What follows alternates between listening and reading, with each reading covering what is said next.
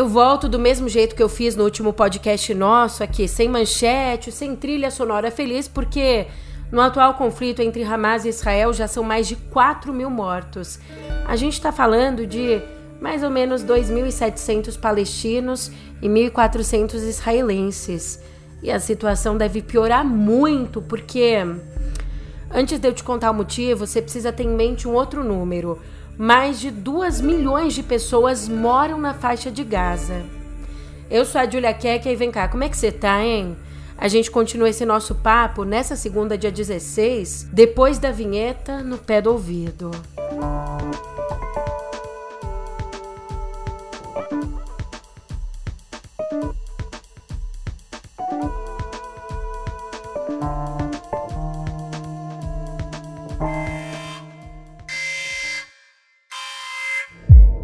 Exército israelense informou que lançou 6 mil bombas na faixa de Gaza em reação aos ataques do Hamas. Então, de acordo com o diretor da Agência da ONU para Refugiados Palestinos, o Felipe Lazzarini, a situação na região é de uma catástrofe humanitária inédita. Abrindo aspas para ele, nem uma gota de água, nem um grão de trigo, nem um litro de combustível foi autorizado a entrar em Gaza nos últimos oito dias. Fecha aspas. Enquanto os confrontos se intensificam ao norte, as cidades do sul estão em colapso. A hora que você está ouvindo esse podcast agora, já acabou o prazo para que os hospitais no norte de Gaza fossem esvaziados. Afinal, o governo de Israel deu até meia-noite para que as pessoas deixassem as unidades de saúde, uma ordem que o diretor-geral da OMS, o Tedros Adhanom, classificou de sentença de morte. Esse já é o conflito mais mortal da história de Gaza, onde corpos vêm sendo armazenados em caminhões de sorvete, porque a região não tem mais estrutura para lidar com tantos cadáveres. E o conflito também é o pior para Israel em 50 anos. Ainda em Gaza, o Hamas diz que das mais de um milhão de pessoas que vivem só na região norte, 400 mil seguiram para o sul nas últimas 48 horas, seguindo então a ordem de Israel para evacuar o norte do território, o que tem causado uma superlotação em um local que já não tinha nem como atender as pessoas que já estavam ali. Vale trazer então aqui o relato de um repórter que está em Khan Yunis, uma cidade ao sul de Gaza. Abre aspas. Centenas de milhares fugiram do norte para essa cidade da faixa de Gaza em qualquer coisa que pudesse transportá-los. Carros, se houvesse combustível, cavalos e carroças, se pudessem ser encontrados, seus próprios pés, se não houvesse outra opção. E o que encontraram foi uma cidade de joelhos, mal preparada para que a sua população literalmente duplicasse da noite para o dia. Cada quarto, cada beco, cada rua está repleta de homens, mulheres e jovens. E não há outro lugar para ir essa cidade, que normalmente abriga 400 mil pessoas, cresceu para mais de um milhão durante a noite. Fecha aspas. Ao menos a passagem de Gaza para o Egito será aberta. Foi isso que garantiu o secretário de Estado dos Estados Unidos, Anthony Blinken, depois de um encontro com o presidente do Egito, Abdel Fattah al-Sisi. Ele, inclusive, que foi bastante crítico da ação israelense. Como disse o presidente do Egito, aspas, a reação foi além do direito à legítima defesa, transformando-se em punição coletiva para 2 milhões e 300 mil pessoas em Gaza. Fecha aspas. Mas, além desse tom crítico, ele também ressaltou que tem intensificado os esforços diplomáticos para que alguma ajuda humanitária chegue à faixa de Gaza. Enquanto isso, Toneladas de suprimentos vitais enviados como ajuda humanitária estão se acumulando ali no lado egípcio da fronteira. Outra importante declaração veio do próprio presidente da autoridade palestina, o Mahmoud Abbas, que disse a Nicolás Maduro, presidente da Venezuela, ele disse que o Hamas não representa o povo palestino. Enquanto isso, Hezbollah, um grupo terrorista libanês apoiado pelo Irã, matou uma pessoa na cidade de Stula, no norte de Israel. Em resposta, caças israelenses bombardearam o sul do Líbano e as forças de defesa de Israel usaram mísseis antitanque. Também os Estados Unidos e o Irã trocaram avisos sobre uma potencial escalada da guerra entre Israel e o Hamas. o chanceler Hossein Amir Abdollahian disse para Al Jazeera que, se o escopo da guerra se expandir, danos significativos serão infligidos aos Estados Unidos. Já o conselheiro de Segurança Nacional dos Estados Unidos, o Jake Sullivan, afirmou à CBS que os Estados Unidos procuraram o Irã por canais informais para alertar o país peça de que não deveria haver envolvimento na crise de Israel. Ao mesmo tempo em que as negociações avançam, a gente vem perdendo mais e mais vidas. E mais uma perda nossa nessa guerra. A embaixada do Brasil em Israel confirmou que o filho de um brasileiro, um brasileiro que mora em Israel, o filho dele, o israelense Gabriel Ishaí Barel, de 22 anos, foi um dos mortos no festival de música eletrônica que foi atacado pelo Hamas no dia 7 de outubro. O Gabriel, como eu disse, é filho de um brasileiro, o brasileiro Jairo Varela Filho, com uma israelense. E além da morte dele, autoridades israelenses confirmaram que Telet Fishben Zaror, uma menina de 18 anos que é filha de brasileiros, é uma das reféns ainda do Hamas. Ela foi feita de refém, foi pega ali em um kibbutz que fica no sul de Israel. Ela estava com um namorado quando o grupo terrorista invadiu esse local, deixando cerca de 100 mortos. Em meio a todos esses mortos, de acordo com o Comitê para a Proteção de Jornalistas, ao menos 12 são jornalistas.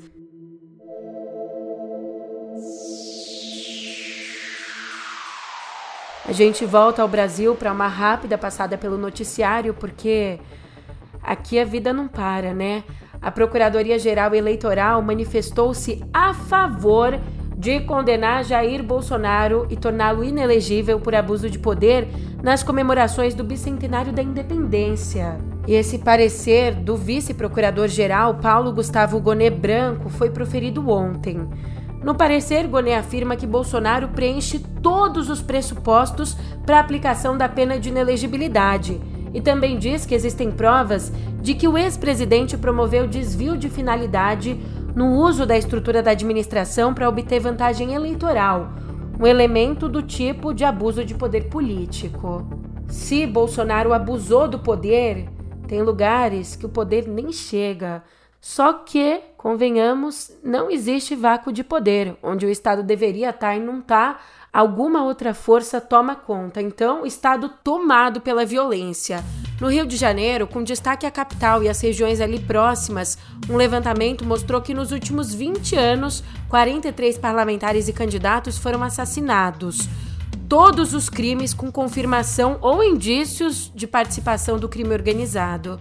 A maior parte deles, em geral execuções, se deu na Baixada Fluminense, que contabiliza 31 das 43 mortes. Dessas, 10 foram em Magé, a recordista.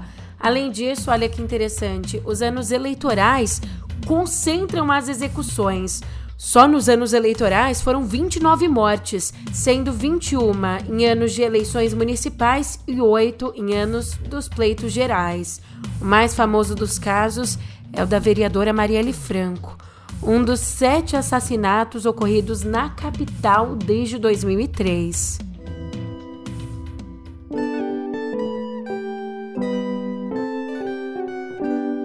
A situação tá complicada aqui no noticiário de viver, aqui no Brasil e sobretudo no Amazonas. Para combater os fortes incêndios florestais que devastam o Amazonas, o governo federal se comprometeu a enviar entre sexta, a sexta que passou agora e hoje, 149 brigadistas para ajudar nessa missão. Dos 149, para você entender, 119 vêm do IBAMA e outros 30 do ICMBio, Instituto Chico Mendes de Conservação da Biodiversidade. Esses aqui vão se juntar aos 140 brigadistas que já estão no local, subindo para 289 o número de agentes que tentam frear as queimadas no estado. Estado que passa o seu pior mês de outubro da história, segundo os dados compilados pelo INPE. Só para te dar uma noção, até quinta foram registrados 2.770 focos de calor. E o ministro da Integração e Desenvolvimento Regional, Valdez Góes, deu uma notícia desanimadora. Disse que a previsão é de que os incêndios sigam até novembro. Então tem mais meio mês aí pela frente. E ali perto, no Amazonas mesmo, um outro problema. O rio Solimões secou no trecho que cruza a terra indígena Porto Praia de Baixo, ali na região de Tefé. E membros dos povos Cocamas, Ticunas e Maiorunas dizem que essa é a pior estiagem que já se abateu sobre a área.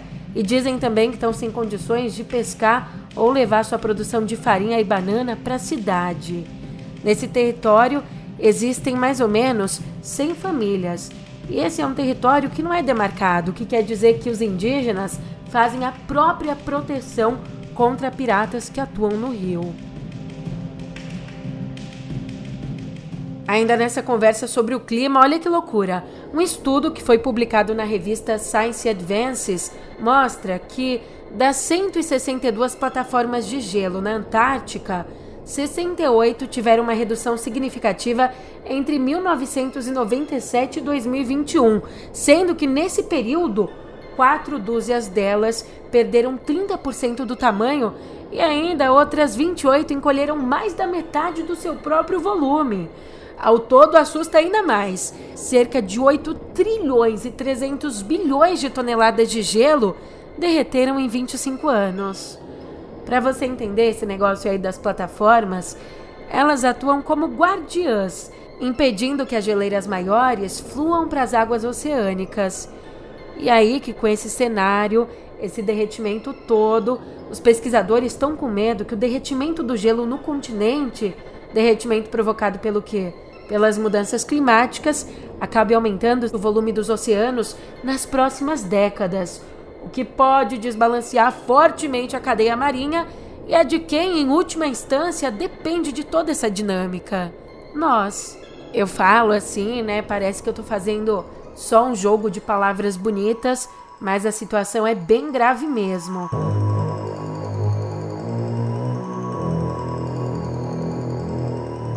O importante virologista francês fez um alerta forte.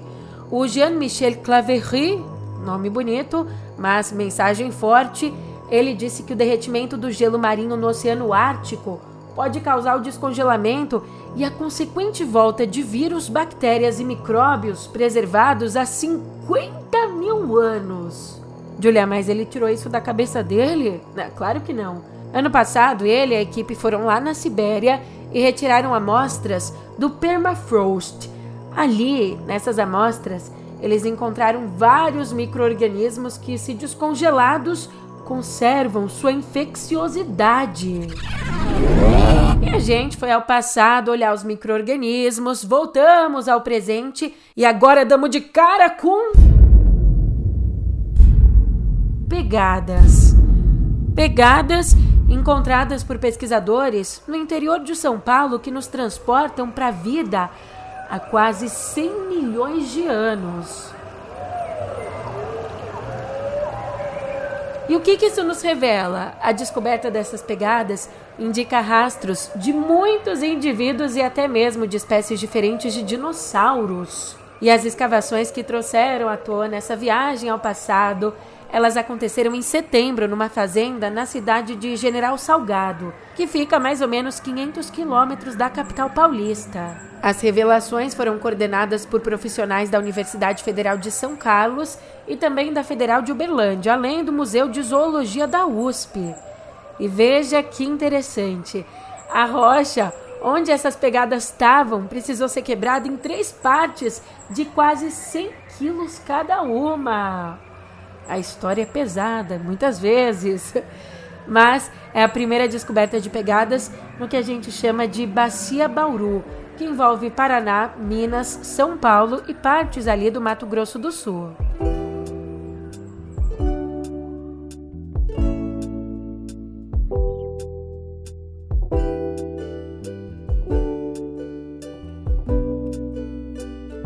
Diretamente do universo otaku Ontem a Netflix publicou o primeiro trailer do anime de Scott Pilgrim, a série. Presta atenção que é um rolo só, dá várias voltas, mas você vai entender. The girl of my dreams? It's time to wake up, dude. I had a dream about that girl again. I didn't care the first time you told me. Care even less now. Essa produção aqui é inspirada na graphic novel que tem o mesmo nome e que lá em 2010 já deu origem a um filme, o Scott Pilgrim contra o Mundo. Agora pensa só, um anime inspirado numa obra que já virou filme, até esse trailer, a gente não tinha nem ideia do que esperar, mas a coisa mudou e com o trailer a gente vê, no caso você escuta, né, até trechos da trama, que é uma comédia romântica em torno da vida do Scott, um músico de pouco sucesso que acaba se apaixonando por Ramona Flowers.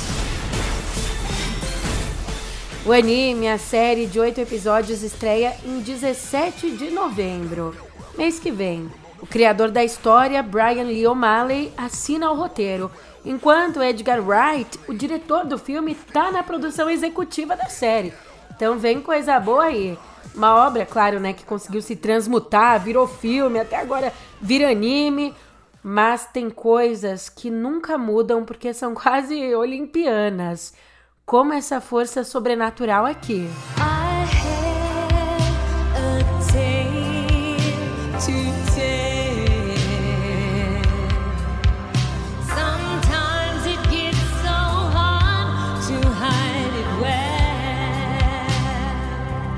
Sagrado e profano, passado e presente. Depois de graves problemas de saúde, ainda bem que se recuperou, a Madonna, aos 65 anos, finalmente abriu sua Celebration Tour, uma turnê de 78 datas ao redor do mundo que exalta os 40 anos de carreira dela.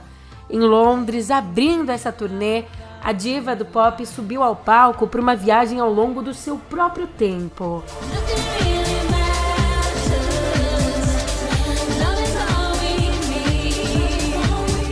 Sem banda, as gravações originais de hits como Like a Prayer e Bad Girl embalaram a apresentação.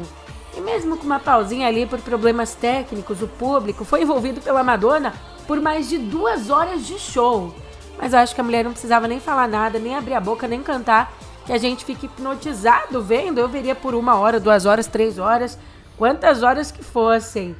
Aliás, uma coisa que vai pegar os fãs pela nostalgia alguns figurinos que ela usou no show, alguns figurinos originais, eles foram recriados para esse momento, incluindo os icônicos vestidos de Like a Virgin, um dos maiores sucessos da Madonna.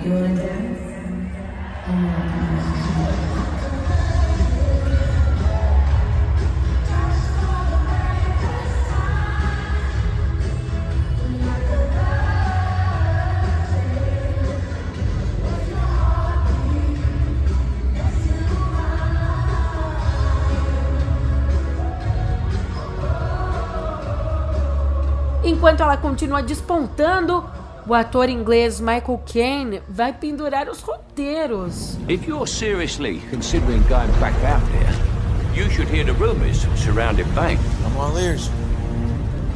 There is a prison in a more ancient part of the world. A pit where men are thrown to suffer and die. But sometimes a man rises from the darkness.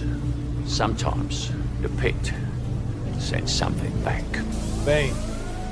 Aos 90 anos, o homem que deu a vida a Alfred, o famoso, quem não conhece, o Bate-Mordomo ali na trilogia O Cavaleiro das Trevas, ele anunciou que vai encerrar a carreira dele no auge. A BBC News ele disse assim, abre aspas, estive em um filme em que interpretei o papel principal e recebi críticas incríveis. O que posso fazer para superar isso? Os únicos papéis que posso conseguir agora são de homens de 90 anos. Fecha aspas. Mas quantos auges na carreira dele, hein? Kane venceu o Oscar de melhor ator coadjuvante em duas ocasiões. Em 1987 por Hannah e suas irmãs e em 2000 por Regras da Vida. E também é a segunda vez que a gente sofre, sabe por quê? Ele já tinha anunciado a aposentadoria em 2021, mas agora Agora é de verdade.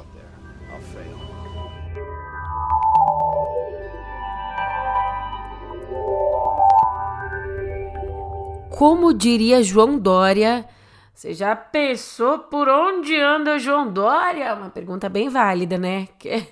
Nossa, por onde anda? Se você viu esse homem, se você conhece esse homem, Se você sabe onde ele está, ligue. E a sua identidade vai ser mantida. Parei para pensar aqui, desfoquei. Mas, como diria o trabalhador, acelera! Depois de dois anos de batalhas com os reguladores dos Estados Unidos, finalmente acelerou o acordo de compra da Activision Blizzard pela Microsoft por 69 bilhões de dólares.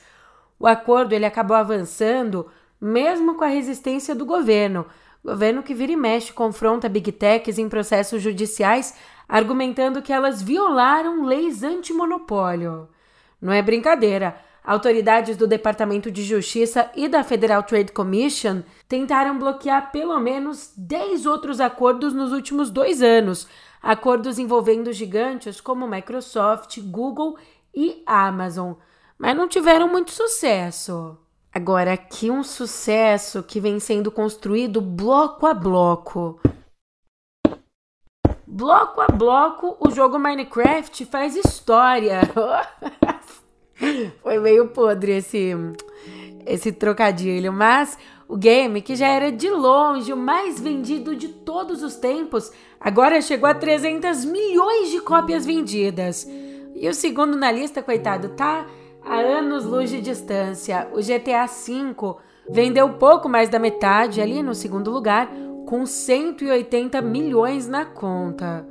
Mas falando do bloco dos campeões, o anúncio do recorde dos 300 milhões foi feito na convenção anual do universo de Minecraft, e ali foram também anunciadas atualizações no jogo e aberta uma votação sobre uma nova personagem. O público podia escolher entre um pinguim, um tatu e um siri. Só que os fãs se revoltaram por ter de escolher só um, né? Meu amor, se você não quer escolher, deixa que a inteligência artificial escolhe por você. Ela tá cada vez presente na nossa vida, só falta isso, né? Mas, para entender como as pessoas têm reagido à participação da inteligência artificial na nossa vida, uma universidade, a Universidade IE da Espanha, questionou 3 mil europeus sobre os riscos que a tecnologia representa ao mundo do trabalho. E 68% deles não só temem o futuro, mas querem regulamentações que protejam seus empregos dos avanços da automação. O índice ele subiu 10% em um ano. Imagina no que vem. Não, ano que vem pode ser que esteja menor se a gente avançar com a regulamentação. Vamos ver. Mas olha que curioso, na Estônia, só 35% das respostas pediam maior atenção dos estados a atuação de inteligência artificial, mesmo nas questões que traziam a possibilidade da tecnologia substituir, em alguns casos, a ação humana. Eles não querem mais atenção e eu também não quero não, porque você já me deu muita atenção. Obrigada, pô, pela companhia até agora. Tem ainda uma semana inteira pela frente, semana pós-feriado. A gente tem que ter paciência, mas vamos embora, vamos juntos. Tô com você nessa, você sabe. Eu tô indo nessa, mas amanhã a gente se vê por aqui. Até lá.